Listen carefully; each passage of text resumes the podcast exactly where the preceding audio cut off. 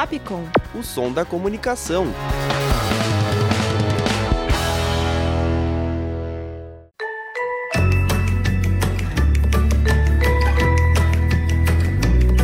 Aula aberta.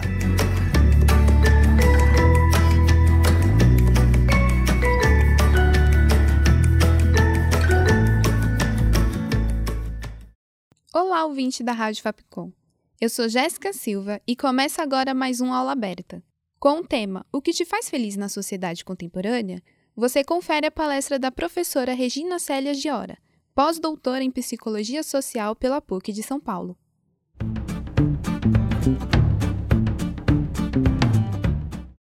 Em primeiro lugar, eu gostaria de agradecer profundamente o convite que me foi feito principalmente porque o tema é um tema que me envolve e me fascina desde que eu era uma adolescente. Tomando a liberdade e entrar no universo do professor, que me antecedeu o diretor, eu tomo a liberdade, mais uma vez repito, de sugerir um livro chamado O Mundo de Sofia, vocês devem ter ouvido falar, e um filme chamado Matrix e a Caverna de Platão. Para entender um pouco os tempos revoltos que estamos vivendo, a filosofia é fundamental. Naturalmente, se nós nos desfazemos daquelas áreas que nos permite desenvolver o pensamento crítico, simplesmente nós somos facilmente manipuláveis. Obviamente, quando a gente estuda os movimentos de massa, a tese minha de doutorado foi justamente sobre isso, como é que se manipulavam as massas nazismo e fascismo, a gente observa como é fácil manipular essas massas através de recursos que estão na psicologia, hoje em dia na neuropsicologia e na filosofia. E nós estamos vivendo realmente num momento de transição extremamente é, grande, chamemos assim, para não usar um outro termo porque as universidades são deixadas de lado. Para que universidade? Se eu posso ficar no meu computador e ter acesso a não sei quanto de informação, para que eu vou para uma universidade?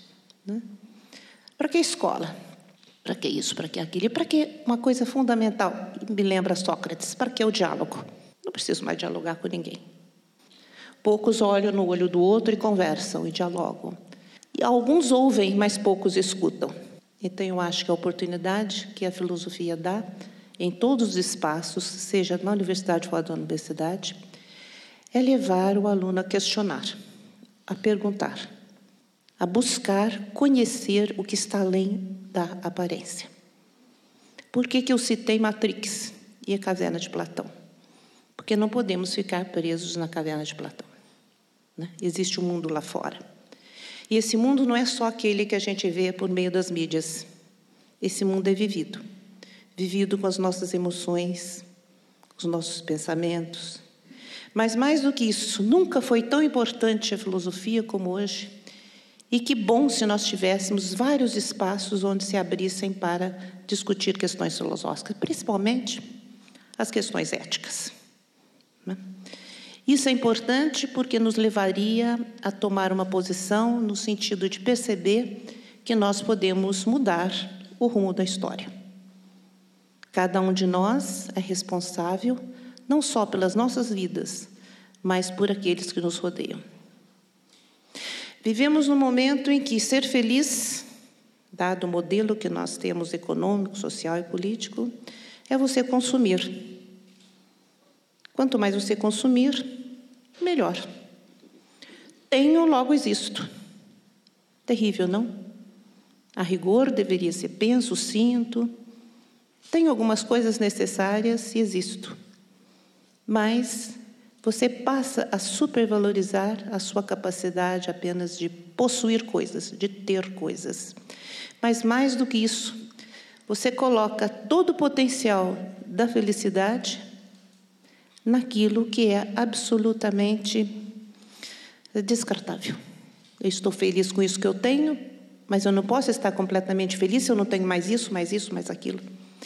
E um acúmulo de coisas que nós vamos tendo, que vão sendo descartadas sem a mínima preocupação, porque outras novas aparecem.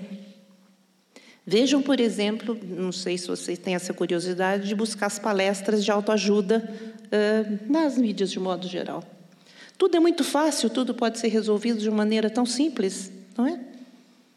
Então, ali tem uma área da psicologia que eu tenho uma série de ressalvas chamada psicologia positiva, que pese o fato de ter um grande colaborador, que é o Csikszentmihalyi, mas que torna a vida o quê?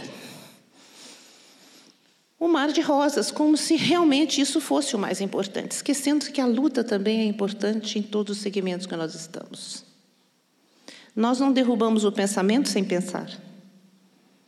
O diálogo é fundamental. Mas é fundamental as pessoas perceberem que não estão falando para ouvidos mocos, mas pessoas que estão a todo momento refletindo sobre as questões e saindo com dúvidas. E nada mais é importante do que a dúvida cartesiana, que te leva a justamente um pensamento ao outro, refletir mais, a chegar a alguma, algumas formas de encarar a vida, de, de que podem mudar a sociedade na qual nós vivemos. Por que eu tenho de me curvar frente àquilo que as mídias ditam como verdadeiro?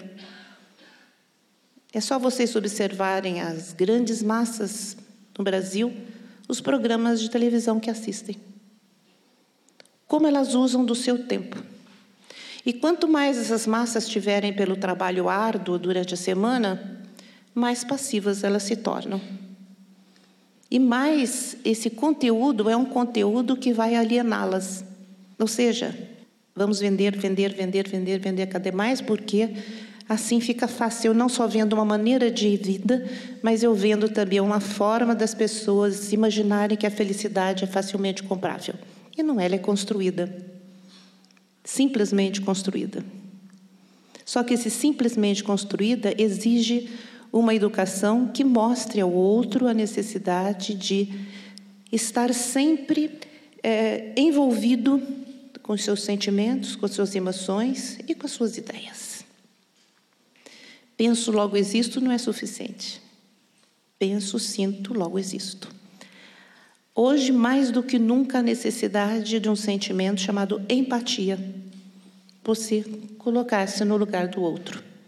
Você imaginar o que o outro está sentindo, o que o outro gostaria. Porque senão você não consegue conviver com esse outro. Senão você está convivendo apenas com aparência. Né? E você está apenas participando de um novelão. E esse novelão adora passar para você grandes momentos de emoção. Hoje era bem cedo eu ouvia os noticiários em vários canais de televisão e acessava na internet. Só tinha desgraça. Todas as desgraças do mundo. Tudo tinha acontecido. Né? E as pessoas tomavam cuidado muito grande em descrever minuciosamente como que essas desgraças tinham ocorrido.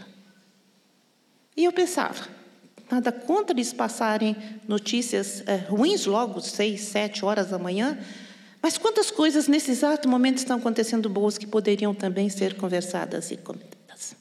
Se eu posso contagiar o outro logo pela manhã, com pessimismo, com desespero, eu também posso contagiá-lo com coisas boas, com palavras boas. Porque eu não posso, na qualidade de professor, de educador, de pai, de amigo, levar o outro a perceber que a relação empática é uma relação extremamente transformadora. A hora que eu me coloco no lugar do outro, a hora que eu sinto que o outro pode sentir, a minha relação com esse outro se torna uma relação entre pessoas e não entre objetos. Uma moça de uns 50 e poucos anos se separou do marido e eu disse a ela: Você é uma moça inteligente, articulada, bonita, logo, logo você se casa de novo, você não vai ficar sozinha, não se preocupe. Ela olhou para mim e falou assim: Regina, eu já me casei oito vezes. Então, na realidade, quando você toma as pessoas com objetos descartáveis, você não tem por que se envolver com essas pessoas, dar nada e nem tomar nada. Você quer apenas aproveitar aquele tempo. Haja vista que nós vemos, por exemplo, as barbaridades que as pessoas fazem com seus próprios corpos. Quer que seja com regimes, quer que seja com eh, operações cirúrgicas, para atingir um modelo, um modelo absolutamente impossível de existir, com uma certa leveza. Ora bolas, Essa propaganda que nos ensina a mudar nossa aparência, a mudar nosso modo de ser, é uma propaganda que nos leva, na realidade, à total alienação de nós mesmos. Se tudo é tão frágil, se tudo é tão descartável, por que eu vou depositar e envolver meus sentimentos, o meu tempo? Os americanos valorizam muito tempo. Time is money. Hum? Por que, que, na realidade, o time is money? Porque se você vai discutir um problema de negócio, vamos na hora do café da manhã ou na hora do almoço, a gente aproveita, já come, mas discute alguma coisa de negócio. Quando você vai na, numa empresa, de um, de um grande empresa, simplesmente não tem lugar para você sentar à frente na mesa, porque espera-se que você não tome o tempo da pessoa. Quantas vezes você diz para os seus amigos que saudades, há tanto tempo eu não te vejo? Hum? Quantas vezes para a sua própria família você fala, não, estou cansado, deixa eu dormir, eu não tenho tempo. O tempo passou a ser alguma coisa rentável para aqueles que, na realidade, buscam substituir e só comprar e só trocar. Mas as relações gratuitas, elas passam a ser dispensáveis. Para que ter amizade com fulano? Não vai me levar a lugar nenhum. Para que eu preciso fazer um trabalho X, Y, Z? Não estou ganhando nada mais com isso. Ah, eu preciso fazer um serviço, sim, quanto paga? Tudo se transforma em dinheiro. Como se as pequenas gentilezas não fossem necessárias para a nossa vida em comum. Agora, vivemos num país em que necessita cada vez mais de pessoas, aspas, educadas, educadas para a sensibilidade. Eu insisto muito na expressão pedagogia da sensibilidade. O que, que significa essa pedagogia para a sensibilidade? Do meu ponto de vista, que você não deve apenas formar um indivíduo para ganhar a vida, para sobreviver, mas para viver a vida. Isto é uma coisa absolutamente importante. Em todas as profissões que nós desempenhamos, veja, podemos exercer várias profissões ao mesmo tempo. Eu não preciso ter uma profissão só. Mas a experiência que nós temos dentro do universo da pedagogia da sensibilidade é mostrar que nós estamos o tempo todo trocando experiências que educam e nós também nos educamos. E nós aprendemos com todo mundo.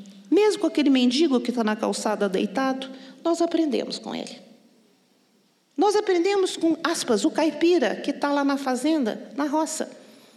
Nós aprendemos com todos o tempo todo. Mas se nós não tivermos olhar para realmente olhar o outro e ouvidos para escutar e não apenas para ouvir, e para tocar simplesmente nós perdemos a característica fundamental da humanidade.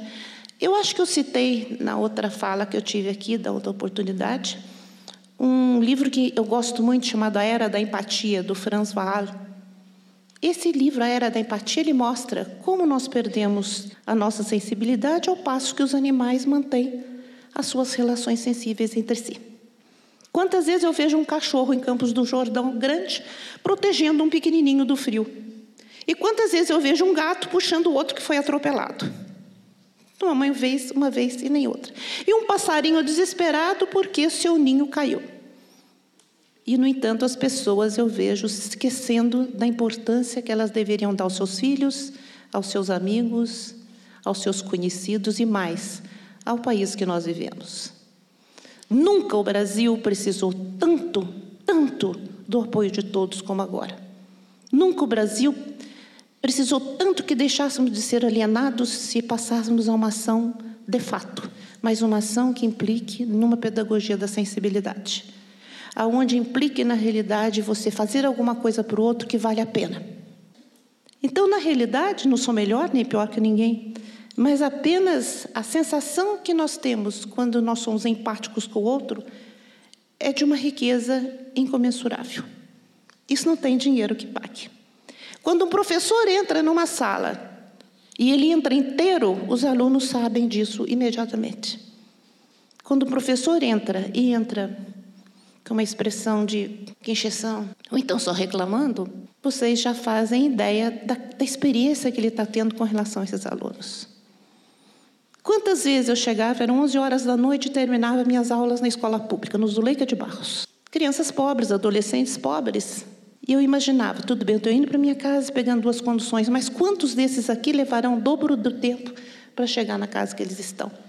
Mas mais do que isso, quantos terão oportunidade de ter um bom livro, uma boa experiência, um bom filme para assistir. Então, a escola deve se abrir para todas as experiências que levem a desenvolver a sensibilidade. Mas mais do que isso, eu não sei se vocês, depois que eu falei a questão da idade, não sei se vocês chegaram a assistir um filme extremamente interessante chamado Sociedade dos Poetas Mortos. Acho que alguém deve ter assistido esse filme. E deve ter mostrado, naquele, naquele filme, a importância que tem a relação entre professor e aluno, no sentido de descobrir a felicidade que é ensinar e aprender. E eu gostaria, vejam que eu não disse na, na minha temática o que é a felicidade. Eu apenas disse: o que, que te faz feliz? Se para você te fizer feliz comer um balde de feijoada, tomar um litro de caipirinha, ótimo, o problema é seu. Mas se você fica feliz em ler um livro de 500 páginas, achando que é maravilhoso, ótimo.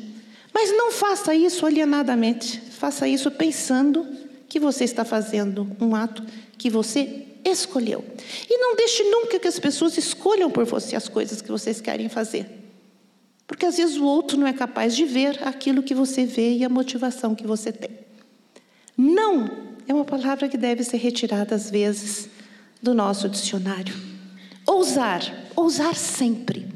Buscar, buscar sempre coisas novas. Não se contentar do que já está pronto. E perceber que o mundo oferece condições e desafios interessantíssimos para a gente fazer da vida melhor.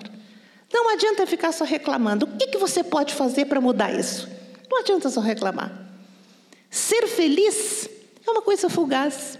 Qual o conceito de felicidade? Poderíamos aqui entrar com todos os filósofos gregos. E aí? Não é isso que eu estou querendo dizer. No seu dia a dia, o que te faz feliz? Colecionar moedas? Colecionar livros? As pessoas chegam em casa e ficam horrorizadas comigo. A começar pelo meu marido. Nossa, mais um livro. Por quê? Na minha casa eu tenho mais de 8 mil livros. 8 mil. Eu não falei 80 nem 800. Vocês vão falar assim, pera, mas você lê tudo. Muitos, claro que eu já li. Muitos, muitos. E muitos eu voltei a ler. Mas as pessoas não imaginam como é uma delícia pegar aqueles livros, às vezes até só folhear, do que ficar num papo idiota com pessoas que não levam nada. Sabe? Então, o livro. E eu fico imaginando, puxa vida, o livro é um grande amigo da gente. Quem tem um bom livro nunca está sozinho. Portanto, quando eu sento e vejo aquele mundaréu de livros, eu fico vendo qual que está flertando comigo. E esse que está flertando comigo, eu vou lá e pego. E passo às vezes duas, três horas. E as pessoas chegam e falam: credo, ponha na internet. Não precisa ficar. Mas não sabe a maravilha que é estar tá folheando, marcando. E às vezes eu pego um livro que eu li com 15 anos e falo: nossa, por que, que eu fiz essa observação nesse livro? Um dos livros que com 15 anos mais marcou foi o, o Método de Descartes. E eu fico uma delícia quando eu vejo aqueles rabisquinhos feitos naquele livro. Nossa, há quase 60 anos atrás. Não é fácil. Um bom filme, um bom livro, uma boa obra de arte, um bom papo. Isso é a felicidade. Sair como louco pelos shoppings da vida, só comprando, comprando, comprando e não saber onde guarda, isso é, no mínimo, triste para não usar outro termo. Mas mais do que isso, a arma que nós temos na mão não é essa. Desculpe, não é essa. A arma que nós temos na mão é um livro. Isto é realmente a grande arma. É isso que nos leva a viajar? É isso que nos leva um Dostoiévski a mundos distantes, um Platão a mundos distantes, o Nietzsche da mesma forma. Isso é uma grande arma, mas é uma arma que nos municia no sentido de transformar a nossa vida melhor. E que bom se vocês forem minimamente estimulados a se apaixonar por livros, por bons filmes e perceber que o mundo pode ser sim mudado, depende só de nós. Obrigada.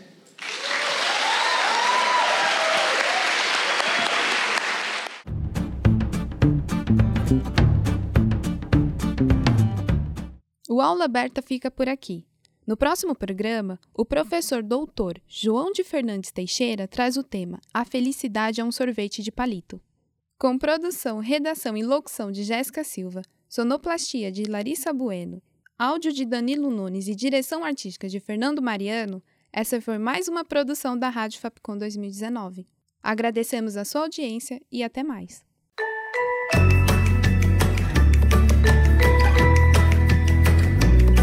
Aula aberta.